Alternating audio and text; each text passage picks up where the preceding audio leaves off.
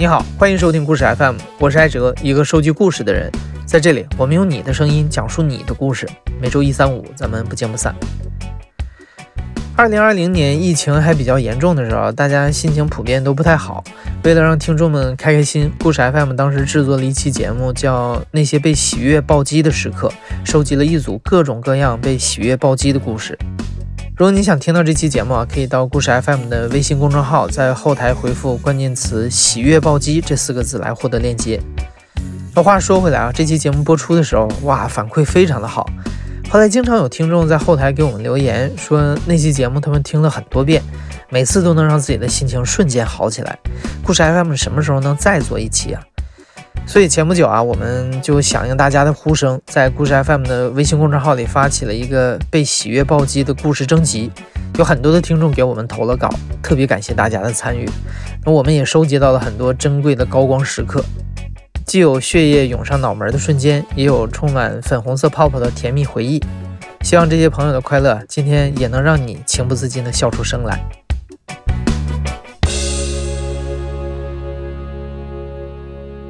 我是土拨鼠，是一名在无锡学设计的大三学生。嗯，我是小鱼，现在是一个设计专业的学生，本科读大二。我跟男朋友是同一个高中的学姐和学弟的关系。我们母校是一个比较有比较温暖的学校嘛，他会嗯经常组织返校宣讲活动了。我们是在学校的一次线上宣讲活动认识的，然后刚好就是遇到了他在做一次分享，然后他做的分享的时候，就是跟其他人稍微有一点点不一样吧。他是讲了很多跟他的专业有关的一些，呃，一些有趣的艺术家跟设计师的作品，说啊他们的作品就是太棒了。然后当时一下子就被就是被抓住了，因为那几天其实我其实特非常非常痛苦的，就是陷入一个有点像创作的瓶颈期，感觉自己要要讨厌创作了，然后突然他就出现了，就是特别特别激动、特别特别热情的，就是去介绍他喜欢的那些事情。然后我当时就感觉一下子被被这个人给抓住了，就是怎么会有一个就是对事情这么抱有热忱的人？但是是他讲到一半，就我觉得他肯定会在讲的结束的时候把他的二维码贴在上面，所以我已经把手机的那个扫码的那个打开了，我知道它会显示，然后它就真的显示，然后我马上就扫就去加上了。刚开始的几天，我只是一直在偷偷的在看他的朋友圈，就是没没有敢主动找他说话。刚刚加好友的时候，我只是翻了几页，然后他他发了那几天以后，我就我就不断的在刷他的朋友圈，因为他公开了很多，公开了半年，呃，然后就是也开始给他点赞，就是在朋友圈下面每一条都给他点赞，然后我就把他的半年的朋友圈全都刷完了。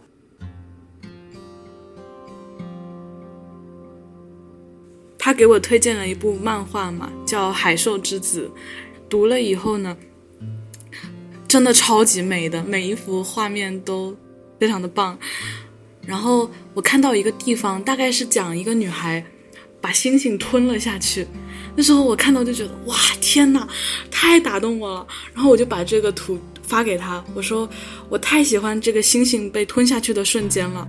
我问他说：“学弟，你觉得星星是什么味道的呢？”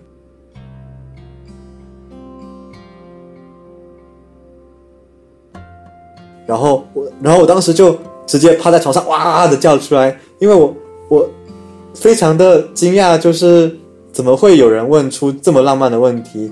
就是我其实是非常想跟人讨论这样的事情的，但是在我就是活活到现在为止，好像大家都更习惯于去讨论一些更实际的一些问题，然后你要说这些的话，会被人觉得说是太正经或者太文艺腔。第二天我们就开始探讨关于星星的光芒到底是什么味道的。我就说可能是海盐芝士味的，他说可能是那种嘎嘣脆的口感，就是咬下去以后会有很响的声音。然后我们聊着聊着就开始，刚好聊到睡前，我们就开始互相给对方造梦，就是想说说我们今天梦里面能不能梦到星星，拍一只小猫，然后去。把星星送给你，然后或者你你拍一个云朵，然后再送回送一朵花送回送回来给我，然后也是从那个时候开始，就感觉我的睡眠突然就是变得特别特别的安稳和安心吧。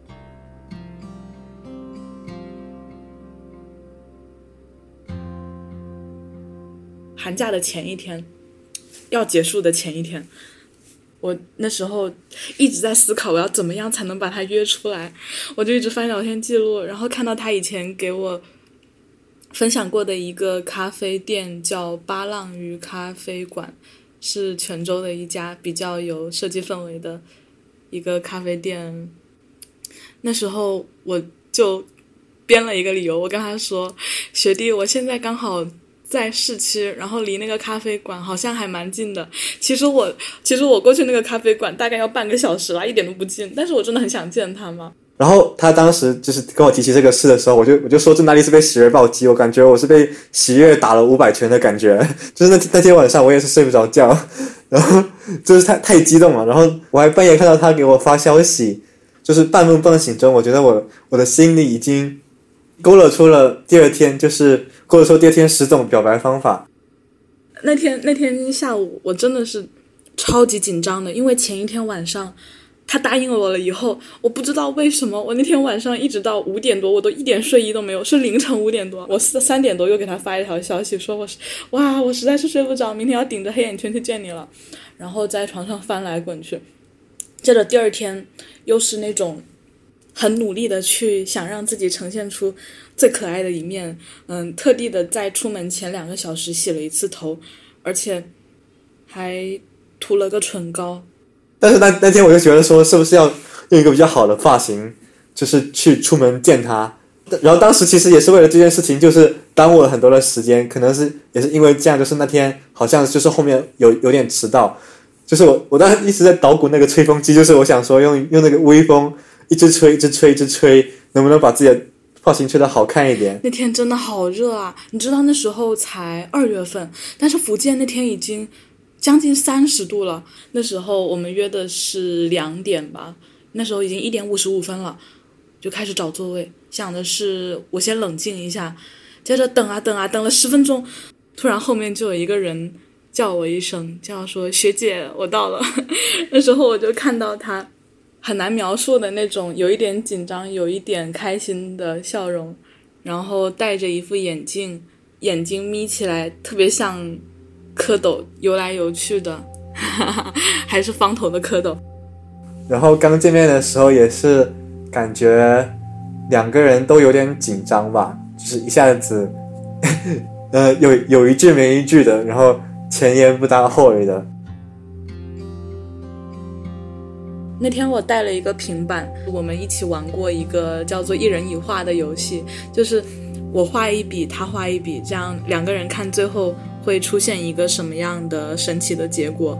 我们画了两幅画，第一幅画可能因为还都有一点紧张，所以画的有一点乱七八糟的。第二幅画是暖黄色的背景，前面有一些亮粉色，氛围很温暖，很像是。嗯，行驶在暖黄色海洋里面的两艘小船，我也不知道怎么回事，就是很神奇的，就是那张画画面的，呃，颜整体的颜色的感觉跟那天下午一模一样，就是有点让人感觉有点醉醺醺的，朦朦胧胧的，很舒服、很舒适又很清爽的一种感觉，就感觉我们好像在画画，然后画面里里面发生的事情跟我们的心情。慢慢的同步了。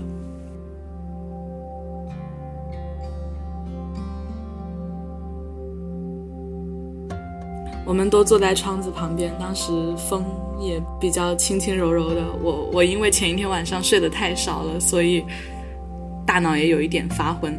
嗯，我那时候我就张口问他，我说。嗯，学弟，我可能要问你一件严肃的事情。我不知道这件事情问出来以后，会不会改变我们两个之间相处的那种关系？就是我不知道会不会改变你对我的看法。呃，我很怕我们会因此疏远。他说：“学姐，你问吧。”然后我就问他说：“我说其实，其实在我从小到大的这二十多年里面，从来没有一个人像你一样这么的吸引我。然后我不知道你的感觉是怎么样，但是我觉得今天我一定要问你这一句话。当时，当时的反应就是天哪，怎么办？我居然问出来了，完蛋了啦！然后我就说我要透透气，然后我就把头伸出了那个高高的、那个大大的窗子外面，然后，然后他也把头伸出去，嗯，那时候那个窗帘就被风吹起来，我我们两个就两个傻瓜一样把头伸到窗子外面去。他在探出窗外的时候，然后。我其实就是偷偷在看他，但是他没有发现，就是我们在聊窗外能够看到的一些关于古城的一些景色，一边聊，然后我就一边偷偷看他，然后聊聊了一会儿，我又转过去去看外面的景色。当时那个街下面还有很多人，而且那天我们对面有一个姜黄色的房子，嗯，我指着那个房子跟他说：“学弟，你看那个房子的墙颜色好好看啊。”他说：“真的哎。”然后说：“学姐，我有点麻了。”然后我说：“哎，我也是。我们先呼吸一下吧。”于是我们把头探出去以后，真的呼吸了好久好久。然后他说他要冷静一下，我就说我也冷静一下。于是我就去吧台，当时有一个巨大的玻璃罐子，里面飘着几片柠柠檬片，还有一大桶水。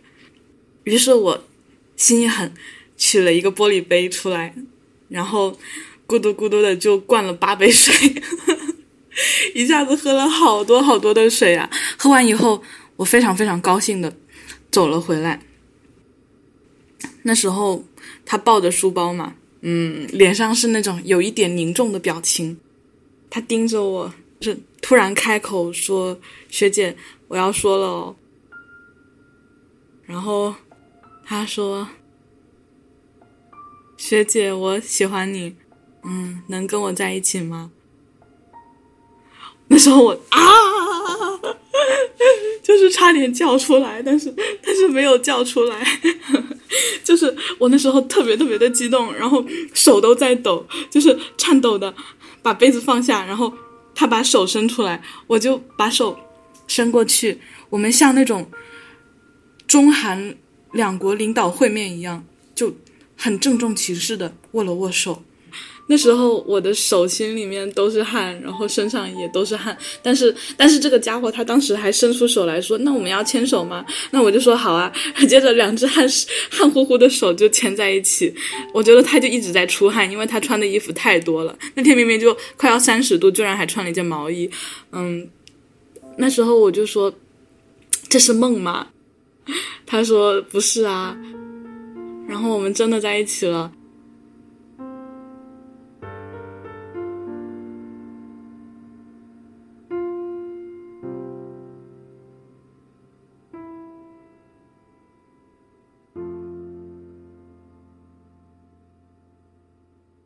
大家可以叫我鲁晋东，没问题，或者叫我阿鲁也可以。呃，我是。在南方的一个省份，现在从事的工作是呃传统媒体行业，在电视台工作。今天第二位讲述者鲁晋东，在二零一二年的时候还在读大学的三年级，当时学校组织了一场话剧比赛，班上十几个同学聚在了一起，一个意见领袖式的女同学担任了导演，导演当时钦点了鲁晋东作为这次话剧的男主角。鲁晋东以前参加过一些小品、相声的演出，所以他很自信地接下了这个任务。后来他们前前后后的排练了三个多月，最终在学院拿了二等奖，成绩还可以。那再后来，鲁晋东和同学们开始了实习生活，四散到了各个城市。二零一二年下半年十月份，十月底，我记得是正在实习呢。意见领袖那姑娘打电话给我了，她说。鲁金东啊，他那个学校给学院打电话，学院辅导员给我打电话，他说那辅导员说要让咱们的这个话剧，他说咱们偷天换线要到省里去代表学校参加省里的大学生艺术节，有话剧大赛。意见领袖女同学就说那她觉得挺有意思，但是她要他要他要咨询一下其他同学的意见，他当然先打电话给我，毕竟我是男主角嘛。是他说他说那鲁金东你参不参加？我那会儿实习，我刚好他要举办比赛的，就是在我实习的那个城市，就省会城市嘛。我心想那也不错呀，反正就在这同一个城市。我说我无所谓，我说那其他同学呢，他们怎么样呢？然后他就挨个打电话问，结果呢，大家很短的时间都聚到那个聚到那个省会城市里来了，一呼百应。我当时心想，这意见领袖就是意见领袖，小姑娘挺厉害啊。聚集过来之后，大家是有三天，我记得距离正式比赛的时候。有三天左右的时间，那么别说排练还挺紧张的。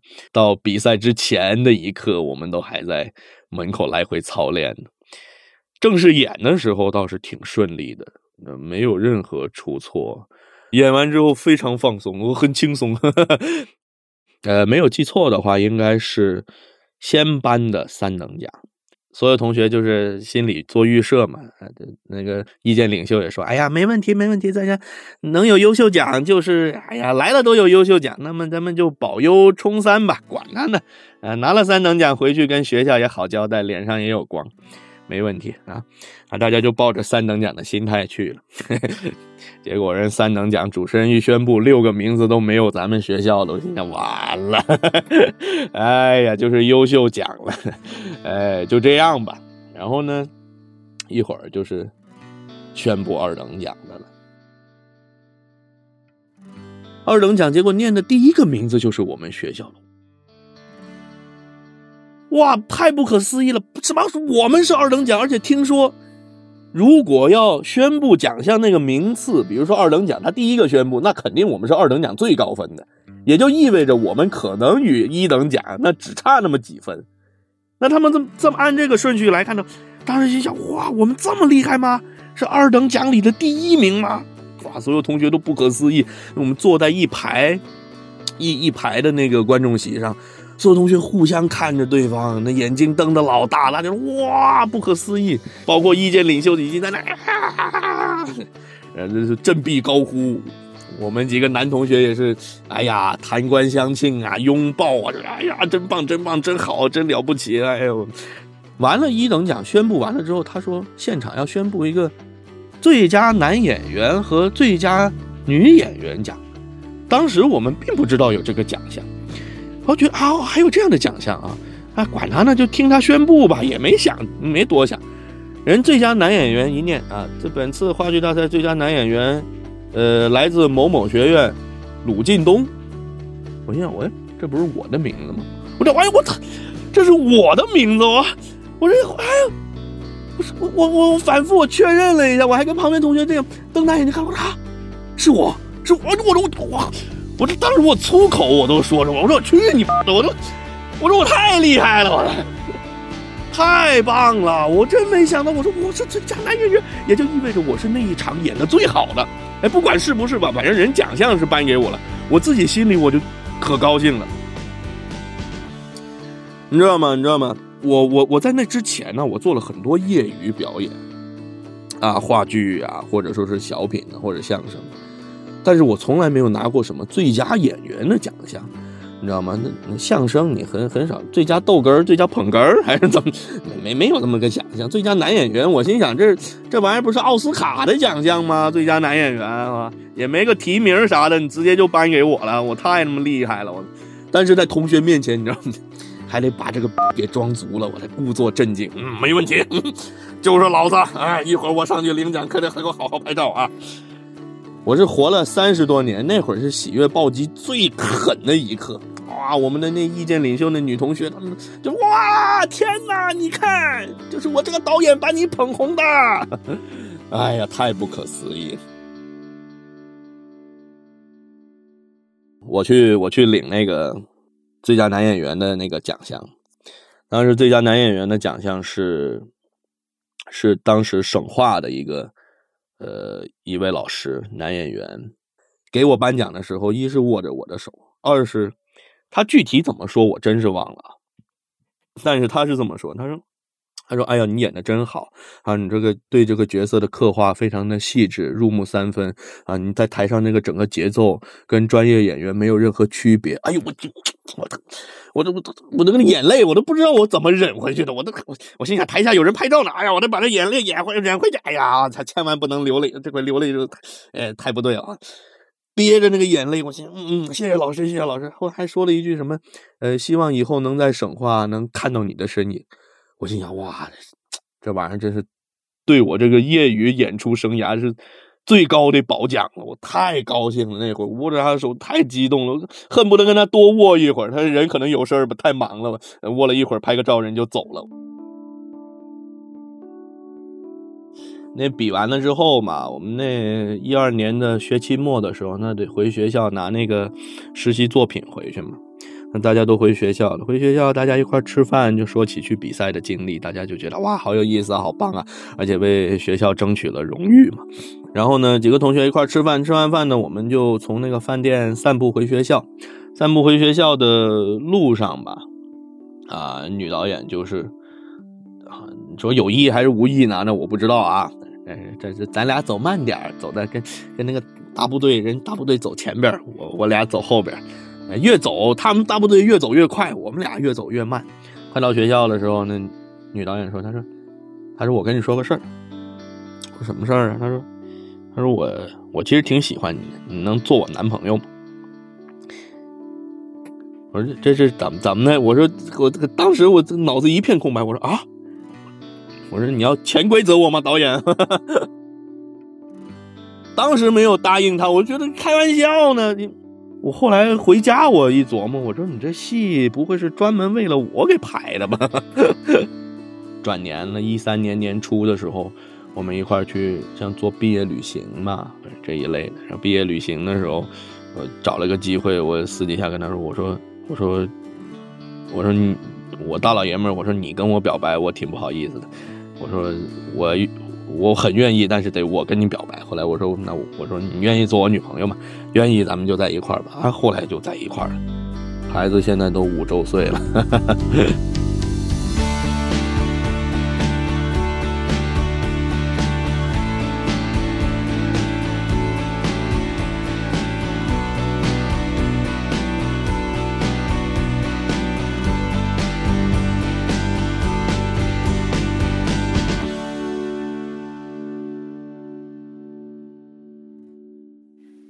我是邵安，今年二十六岁，目前是一个想成为自由职业者，但是却不自由的职业者。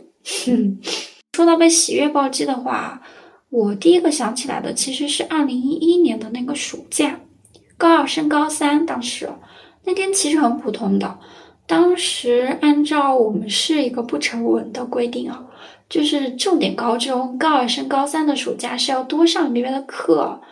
嗯，其实教育局很早就下命令说禁止暑期占用学生的时间，但是零零散散只有几所学校真正的执行。然后我们县的我们学校可能一直是保有侥幸心理吧，所以完全没有放出任何消息说学校会放假，就这样上课上了十几天。哇塞，现在想起来我都好气。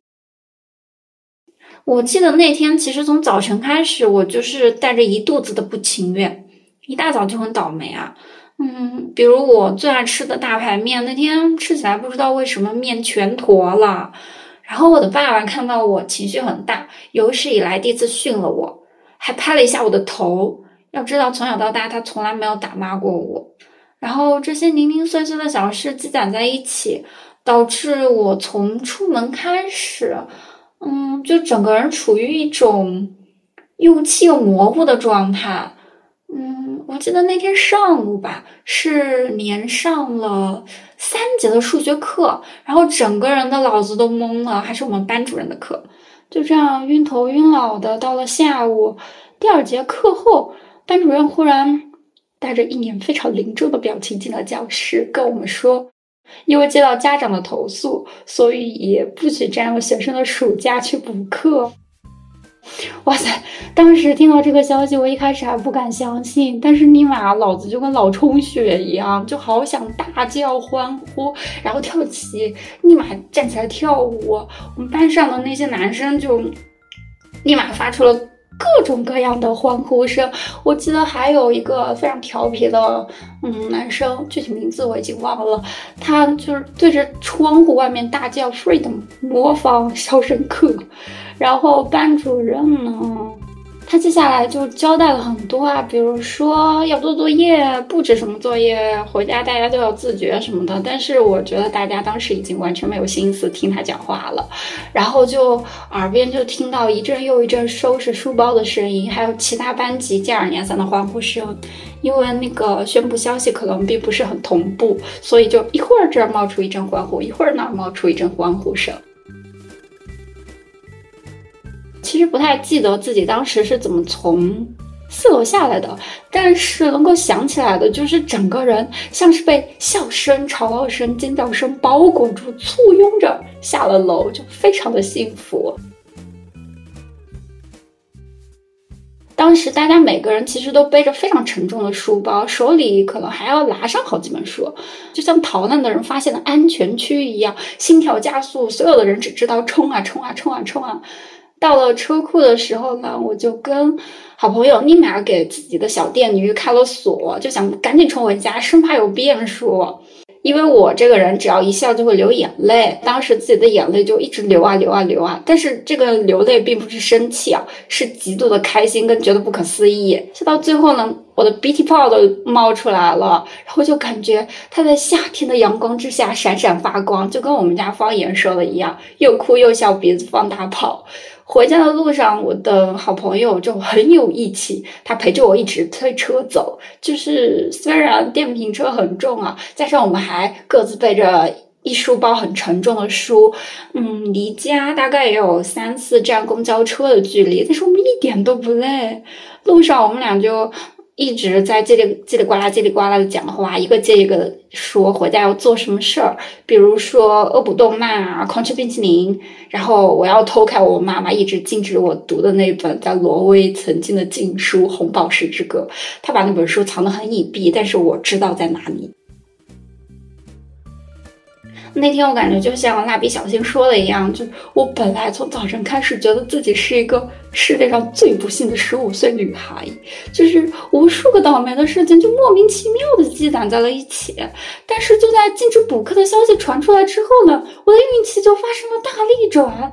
这不是一个人的快乐，是全年级所有的人一起感受到的快乐。总之，我觉得。我到八十岁回想起这件事，应该还是会像那刻一样，全身立马起上鸡皮疙瘩。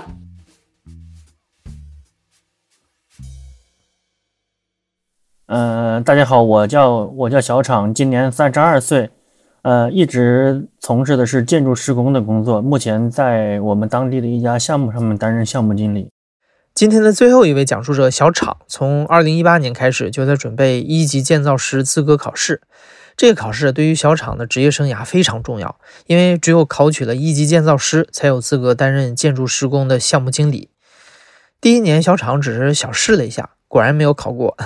到了二零一九年，小厂下定决心，这次一定得考过。他投入了大量的时间和精力，每天五六点下班回到家，吃完饭他就开始看书，一直到晚上十一点。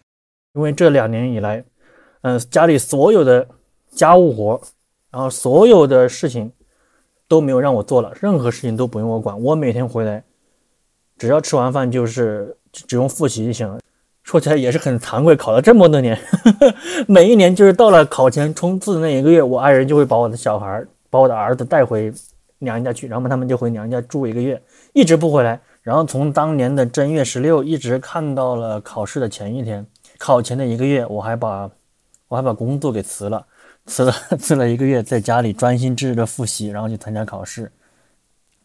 这门课是要通过四门课才能够拿到这本证书。等我就是我当时查成绩的时候，我就是用手把那个成绩栏给遮住嘛，然后一一个一个的看嘛，要翻一个，一个出来一个过了，好，再翻一个出来又过了，好，再翻一个出来又过了，好好正准备高兴，看最后一个，哇，最后一个没过，当时感觉。浑身的血都要涌到脑袋上的感觉，很苦涩，很想哭，但又哭不出来的感觉。然后就一下子不知道这两年自己都干了些什么，感觉一下子迷茫了，不知道自己还该不该坚持下去吧。查完成绩之后，嗯，那天当天晚上我就把这个消息告诉了我的爸爸，然后我的爸爸是一个很传统的那种父母，嗯，他听说我没有考试没有通过之后呢，不但没有安慰我，反而把我就是狠狠的骂了一顿。他一直就是说我不够努力呀，然后说不够不够奋斗啊。怎么别人都考过了，你怎么考了两年还没有考过？然后我听着他说这话，我也只能够说，只能默默的自己闷着伤心。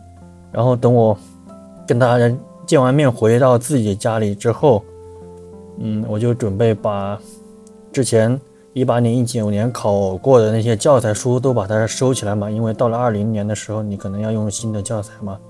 我把以前的教材书收出来，这过程中，我一边收书一边翻看以前自己做的笔记，然后一下就没没忍住就哭起来了。当时我就下定决心，我说我二零二零年我一定要把它考过，一定要为我自己讨一个说法，我自己到底是不是爸爸眼中那种不是不爱学习、不会学习的笨人。然后到了二零二零年的时候。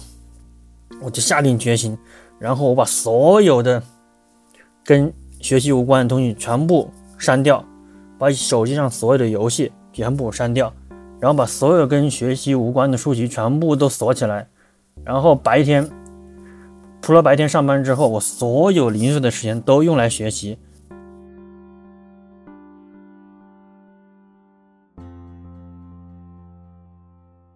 我记得那年我。我要是我去考试之前的时候，我感觉就像有一种像要上战场的感觉，我也感觉就那种要 有那种要么生要么死的感觉。然后从九月二十号考完试，一直到十二月十五号这期间，你在等待等待成绩的这个时间，我觉得是最让人觉得刻骨铭心的。我每天等成绩的时候，就会坐着想，只要一一闲下来，我就想，我说我考过了没有呢？所以当时就一直是这种心情，每天就纠结。哎呀，我好想对一下答案呢。哎呀，不能不能，我不要对答案，我不要对答案。哎呀，还是对一下答案吧。不能，你不能对答案。每天这个每天这两个声音就在自己脑袋里想一想，就这么一直一直一直一直这样搞。哦，到了就这样，一直到了十二月十五号那天，然后就就我的那个老师，我的同学就给我打电话，因为其实在我的这个朋友圈里面，我已经小有名气了，就知道我考这个证。考了三年了，然后就是赶紧给我打电话，他说：“他说他校长校长成绩出来，你赶紧查一下。”听说查成绩出来，我就从那个我那个上班的地方厂区往我的那个办公室里面走。我说我该怎么办？然后我一路就一路想，一路走，一直走回那个办公室，我就开始想啊，怎么办？怎么办？怎么办？怎么办？我想了半天，我说还是查吧。然后我就让我同事把这个帮我录一下我当时查成绩的样子嘛。我昨天查花的。我让我让我我让我让同事帮我记录一下，如果我通过了，就把这个视频发出来；如果没通过，我就默默的删除这个视频。我现在查成绩，啊，总是要总是要面对的，我去。我每次查，起码每次都查那么一点，每次都查那么一点，我现在好害怕。我现在查，我查查查，我查的时候鼠标点鼠标的手还在发抖，我在看，我在看，我点了几次手都发抖，没有点下去，点了几次都没有成功，最后终于成功了。我，但是我最后还是不由自主的把把把这个眼睛给捂起来了，就像你小女生看恐怖片那种感觉，想看，但是又不敢看，然后就拿眼睛捂，就拿手捂住眼睛，然后露出了个眼缝，然后就喵喵喵。我点了，我点了，我点了，点了。啊，还有一。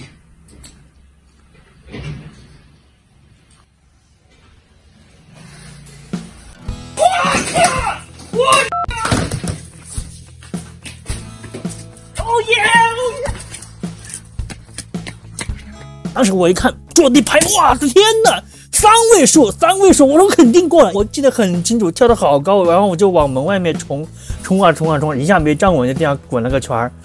我当时在地上打了滚，估计后来我才发现打了滚之后也确实摔到了，但是我自己当时一点都不觉得，这阿姨还是原地蹦起来，在那拿手拍那个拍墙。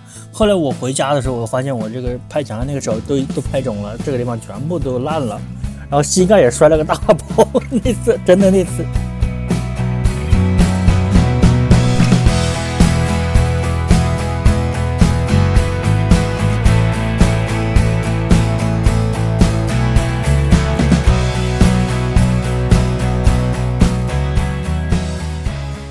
你现在正在收听的是《亲历者自述》的声音节目《故事 FM》，我是主播哲。本期节目由张一舟制作，声音设计桑泉。听了今天的故事啊，不知道你有没有被大家的喜悦暴击到呢？欢迎你把这期节目分享给更多的人，让大家都沾沾几位讲述者的好心情和好运气。那如果你有什么开心的事儿可以分享，欢迎来评论区来唠唠，也可以直接在故事 FM 微信公众号的菜单栏通过故事征集向我们投稿。说不定下一个让人笑出声的节目就有你的故事。感谢你的收听，咱们下期再见。